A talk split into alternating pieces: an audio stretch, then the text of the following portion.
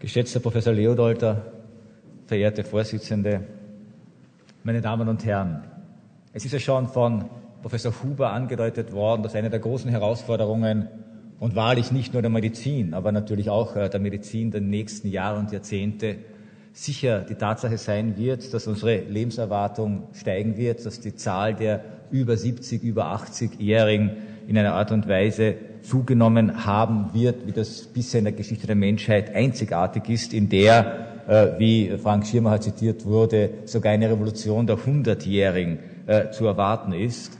Äh, der Hundertjährige war ja bislang die absolute Ausnahmeerscheinung, eine Legende, Methusalem. Schirmacher hat also ein Buch auch dann den Methusalem-Komplex genannt. Und das soll jetzt zu einer alltäglichen Erscheinung werden. Und wir wissen, dass das natürlich Konsequenzen haben wird für die Medizin, für das Gesundheitswesen, das Betreuungswesen, das Pflegewesen, aber natürlich auch für die gesamte Ökonomie, unser soziales Zusammenleben und die Kultur unseres Zusammenlebens. Äh, es lohnt sich also, auch für den äh, Philosophen und Philosophierenden über diese Frage des Alters nachzudenken. Vielleicht auch deshalb, weil die Philosophie ja äh, nahezu so etwas einen privilegierten Zugang zum Alter an sich hat. Denn sie ist ja selbst, äh, gemeinsam mit der Medizin, wie wir auch heute gehört haben, eine alte, vielleicht eine sehr alte Wissenschaft, die wahrscheinlich auch ebenso viel und ebenso lang an ihren Meinungen festgehalten hat wie am Aderlass in der Medizin. Und die Philosophie konnte sich aus dem Grund auch immer schon es sich leisten, oder aus einem anderen Grund es sich auch leisten, dem Alter ihre Referenz zu erweisen, weil, wir haben auch äh, diese äh, äh, Statue von äh, Marco Aurel gesehen, weil der Philosoph selber äh, dann doch eher als der ältere Mensch äh, gedacht wird. Philosophenporträts seit der Antike und auch der Bart deutet das ja an. Das ist nicht mehr der Jugendliche, äh, sondern es ist der gereifte äh, Mensch, der sich äh, sozusagen als Philosoph, als Liebhaber der Weisheit, wenn wir den Begriff Philosophie wörtlich oder Philosoph wörtlich übersetzen wollen, äh, darstellen kann. Das Attribut Weise auch in unserer jugendbewegten und jugendfixierten ähm, äh, Kultur das Attribut Weise würde doch nicht gerne einem pubertierenden oder adoleszierenden, adoleszierenden, das ich rausbringe, äh, zugestehen, sondern doch eher äh, dem Erwachsenen noch immer assoziieren wir mit der Idee der Weisheit so etwas wie Lebenserfahrung äh, und Umsicht, äh, die hier auch als Bestandteile der philosophischen Tugenden ja immer äh, verehrt worden sind. Aber auch abgesehen davon war das Alter als Phänomen des Lebens, als eine Zeitspanne des Lebens, als die letzte Zeitspanne des Lebens, immer auch ein Thema der Philosophie gewesen, wenn auch vielleicht nicht unbedingt eines, das im Zentrum der Reflexion über das Leben, seine Voraussetzungen und seine Möglichkeiten stand. Es hat einen guten Grund, weil das Alter, weil das zentrale Thema der Philosophie nicht das Alter, sondern der Tod war. Und das Alter gleichsam als Vorspiel äh, zum Tod gesehen äh, wurde. Und das hat auch natürlich damit zu tun, dass das Alter in früheren Gesellschaften, aus denen wir die großen philosophischen Traditionen auch kennen, die Ausnahme war, eben nicht die Regel war. Man muss sich vergegenwärtigen, dass etwa Michel de Montaigne noch davon ausgehen konnte, in seinem schönen Essay über das Alter, dass das Alter eine sehr kurze Phase im Leben des Menschen sei und dass nur wenige Menschen diese Phase erleben können. Und er befand sich, als er diesen Essay schrieb, laut eigener Aussage in dieser Phase und er war gerade 50 Jahre alt geworden. Dies hat sich radikal geändert. Dank der Fortschritte der Medizin und dank geänderter Lebensumstände, zumindest in den entwickelten Gesellschaften, ist das Alter zu einer für die meisten Menschen erwartbaren und dann auch erlebten langen Phase des Lebens geworden. Wenn man sich erinnert, als im 19. Jahrhundert, und wir leiden zum Teil noch immer, unter Anführungszeichen jetzt, äh, daran, die ersten Pensionssysteme eingeführt wurden, besagte die Statistik, dass die Menschen im Schnitt etwa zwei bis drei Jahre in den Genuss dieses Ruhestandes kommen würden, weil also etwa die durchschnittliche Lebenserwartung zwischen 55 und 65 Jahren äh, pendelte. Äh, deshalb waren diese Pensionssysteme auch äh, finanzierbar. Heute rechnen wir diese Lebensspanne in der Menschen also im Ruhestand ihre Pension genießen können sollen, nicht in Jahresschritten, sondern, wie wir wissen, in Jahrzehnten.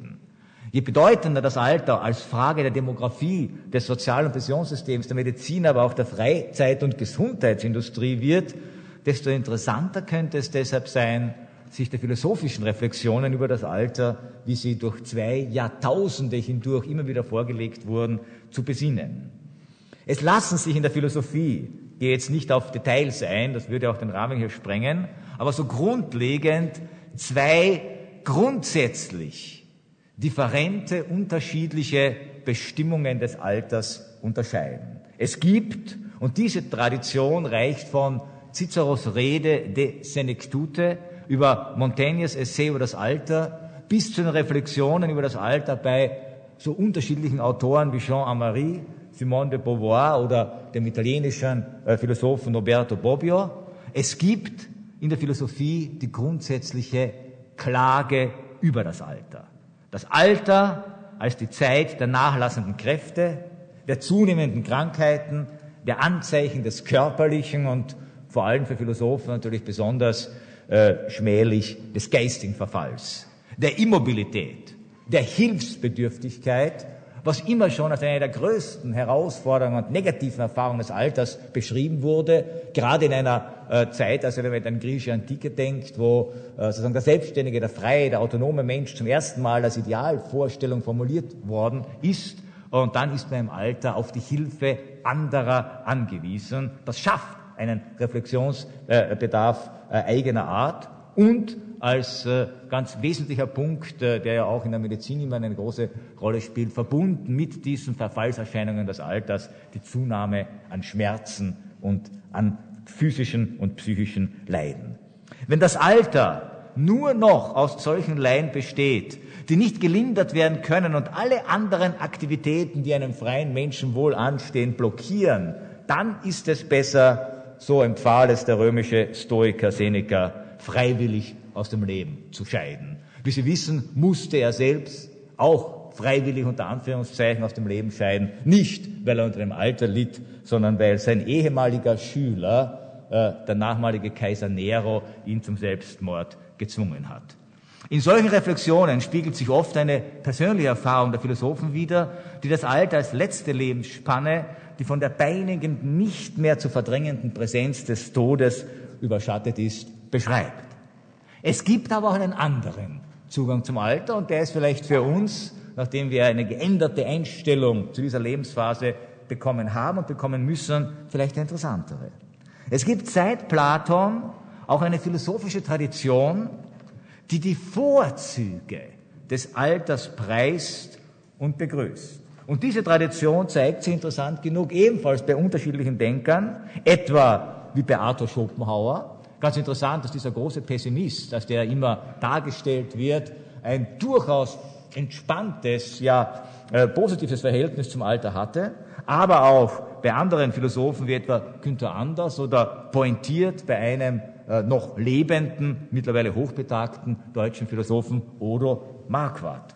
Worin aber liegen die Vorzüge des Alters? Die Philosophie hat darauf eine ganz, ganz einfache, grundlegende Antwort gefunden. Im Nachlassen der Begierden. Das Alter, das Alter kann unter bestimmten Voraussetzungen einen Zugewinn an Freiheit darstellen, da eben eine Reihe von Triebregungen, von Wünschen, von Karrierezielen, von Rücksichtnahmen keine Rolle mehr spielen. Erst das Erlöschen des Geschlechtstriebes, der den Menschen, so Arthur Schopenhauer, permanent in einen gelinden Wahnsinn versetzt, ermöglicht es, dass der Mensch endlich ganz vernünftig werde. Also das reine große Ziel der Philosophie, ein vernunftbestimmtes Leben zu führen, ist natürlich erst dann möglich, wenn der Trieb aufhört, sich ständig und bei jeder Gelegenheit in die Vernunftangelegenheiten einzumischen.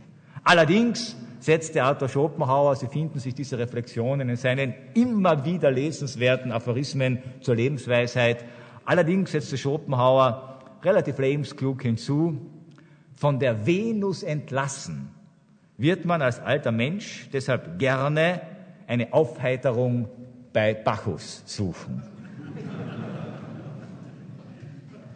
Einmal vorausgesetzt, einmal vorausgesetzt, und da danken wir, glaube ich, äh, der Medizin, dass wir das zunehmend in immer höherem Maße voraussetzen können, dass der alte Mensch weder an Demenz noch an Alzheimer oder ähnlichen Krankheiten leidet, steht ihm bei allen körperlichen Einschränkungen also etwas offen, woran er zuvor durch die Notwendigkeiten des Körpers, des Lebens und der Gesellschaft immer wieder gehindert worden war. Man könnte so sagen, der ältere Mensch, der alternde Mensch, der alte Mensch ist vollkommen frei für die Abenteuer des Geistes. Denn glaube mir, so schrieb Platon in der Politeia, seinem großen Werk über eine seiner Ansicht nach gerechte Gesellschaft. Denn glaube mir, je mehr ich allmählich absterbe für die Reizungen der körperlichen Lust, umso stärker macht sich andererseits das Verlangen nach geistig anregender Unterhaltung und die Freude daran geltend. Und Odo Marquardt, äh, von mir schon erwähnt, immer für seine pointierten und radikalen Formulierungen bekannt, hat in einem Vortrag über das Alter äh, diesen Aspekt zugespitzt und äh, diese Erfahrung, von der Platon berichtete, diese Lust an geistiger Auseinandersetzung, die besondere Theoriefähigkeit des Alters genannt. Und Marquardt führte aus, Theorie meint, meint dabei sehen und sagen, was ist. Theoriefähigkeit ist dementsprechend die Fähigkeit, illusionsresistent zu sagen und zu sehen, so ist es. Marquards These und diese Formulierung der Illusionsresistenz als Charakteristikum der geistigen Verfassung eines alternden Menschen liebe ich ja sehr. Marquards These lautet dann auch, alte Menschen sind in besonderem Maße theoriefähig, denn zum Alter gehört mindestens das Ende jener Illusionen, die durch Zukunftskonformismen entstehen. Der alte Mensch muss auf keine Zukunft mehr Rücksicht nehmen. Er hat von der Zukunft nicht mehr nichts zu erwarten, aber wenig zu erwarten. Er ist schon Professor, er muss es nicht mehr werden. Und alles das, was damit zusammenhängt, wenn man Professor werden will, Sie wissen, wovon ich spreche, braucht den alten Menschen nicht mehr zu interessieren. Und Sie werden zugeben, bei aller Schönheit unserer äh, Berufe, äh, die Freiheit von solchen Zumutungen äh, kann tatsächlich auch ein Stück Lust äh, bedeuten. Die Theorie, so Marquardt, muss immer weniger, auf immer weniger Zukunft Rücksicht nehmen. Darum kann sie immer ungehemmter sehen und sagen, was ist, vor allem auch das, was nicht in den Kram passt. Eine Tugend des Alters könnte es sein, so ließe es sich daraus folgern, dass ältere Menschen, ich nenne es mal mit einem etwas brutaleren äh, Begriff, sich anmaßen dürften, vielleicht sogar sollten, intellektuell rücksichtslos zu sein. Marquardt hat damit aber auch auf einen Aspekt aufmerksam gemacht, der ins Zentrum jeder Philosophie des Alterns rücken muss. Alt werden bedeutet immer weniger und am Ende keine Zukunft mehr zu haben. Auch der Schopenhauer hat diesen Aspekt schon deutlich hervorgehoben. Er schrieb, vom Standpunkte der Jugend aus gesehen, ist das Leben eine unendlich lange Zukunft, vom Standpunkt des Alters aus gesehen eine sehr kurze Vergangenheit. Und ich denke, es ist eine tiefe Weisheit. Wenn Sie sich zurückerinnern, wenn Sie noch jung sind, wenn man jung ist, glaubt man, man hat unendlich viel Zeit für alles. Und wenn man älter wird und sich zurückerinnert, hat man den Eindruck, diese Jahrzehnte sind wie im Flug vergangen. Man könnte diesen Sachverhalt auch so formulieren, das Alter beginnt, und das ist immer so eine Frage, gerade auch jetzt mit diesen äh, modernen äh, Strategien und Umgangsformen, was ist eigentlich ein alter Mensch? Wann beginnt das Alter? Wie ist das zu definieren? Ist das eine soziale Frage, eine medizinische Frage, eine äh, äh, äh physiologische Frage? Das Alter beginnt, würde ich sagen, aus der Innenperspektive äh, des Menschen, wenn die erwartbare Zeit, die vor ihm liegt, gegenüber der erinnerten Zeit, die hinter ihm liegt, deutlich abnimmt. Jung sein bedeutet, so könnte man formulieren, zu allem, was sich anbietet, sagen zu können, jetzt noch nicht, aber später. Und zu wissen, dass das natürlich eine Redeweise, ja geradezu eine Haltung ist, die wirklich junge Menschen auszeichnet. Jetzt noch nicht studieren, zuerst ein Praktikum machen, aber später studieren. Jetzt noch nicht Familie, zuerst das Studium abschließen, aber dann Kinder. Jetzt noch nicht sozusagen der Zweitberuf oder das Zweithaus, zuerst sich woanders konzentrieren, Auslandsaufenthalt, aber dann. Dieses jetzt noch nicht, aber dann können nur junge Menschen so äh, formulieren. Ältere Menschen, für ältere Menschen schaut es umgekehrt aus. Für sie bedeutet es, immer weniger Optionen zu haben, die aufgeschoben werden können. Ältere Menschen müssen überlegen, wenn etwas noch zu tun ist oder zu tun wäre, dann jetzt. Denn man weiß nicht, wie viele Jahre man noch hat und man kann nicht mehr wie der junge, wie der junge Mensch in Unendlichkeiten oder zumindest in Jahrzehnten rechnen. Was man noch tun kann, muss man tun, denn ein andermal wird es vielleicht nicht geben. Das aber bedeutet, und Schopenhauer hat es richtig erkannt, dass entgegen einem weit verbreiteten Vorurteil, dass zumindest das einigermaßen gesunde Alter kaum die Last der Langeweile kennt, unter der ja bekanntlich unsere Jugend so sehr zu leiden hat.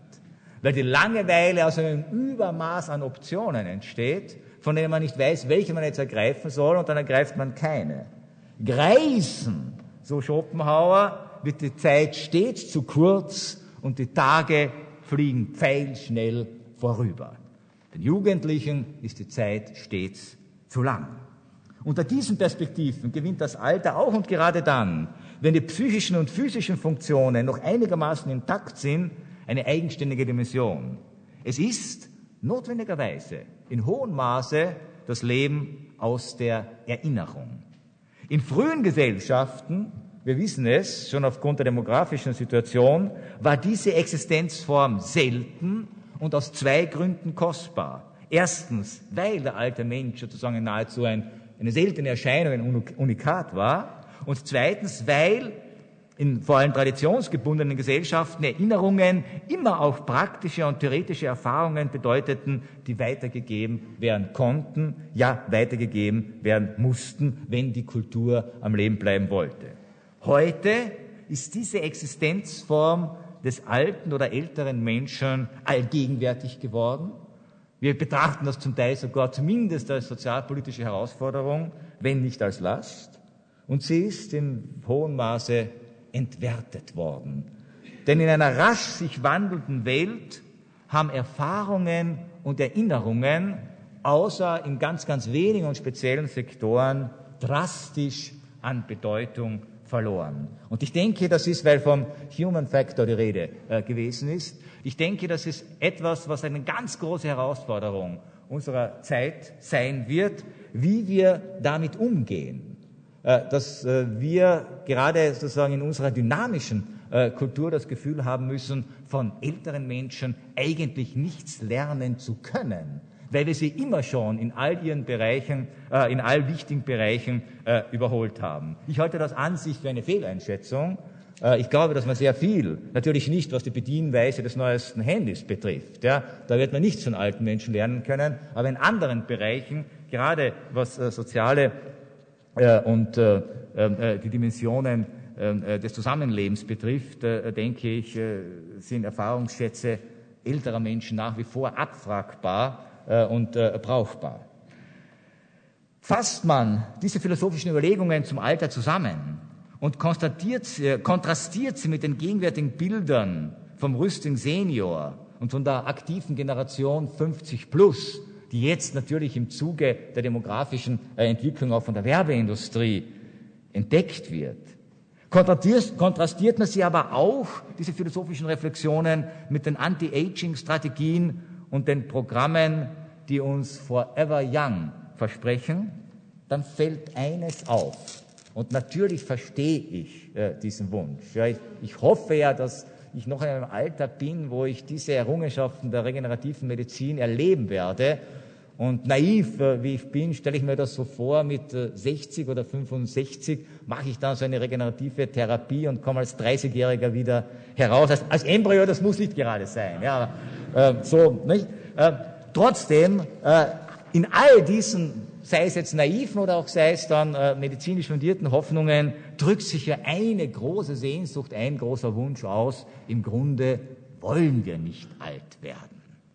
Das Alter erscheint uns als ein Zustand, in dem wir noch immer jung sein könnten oder sogar jung sein müssen. Es gibt einen ziemlich starken Druck auch, einen sozialen Druck, äh, auf ältere Menschen zu zeigen, dass sie nicht alt sind. Ja, dass sie alles das, was auch jüngere Menschen noch machen können, von körperlichen Betätigungen angefangen bis hin zur Mode, zum Disco-Besuch und äh, äh, zum Umgang mit technischen Geräten und dergleichen mehr, dass sie eigentlich noch mithalten können, dass sie eigentlich nicht alt, äh, sondern jung sind.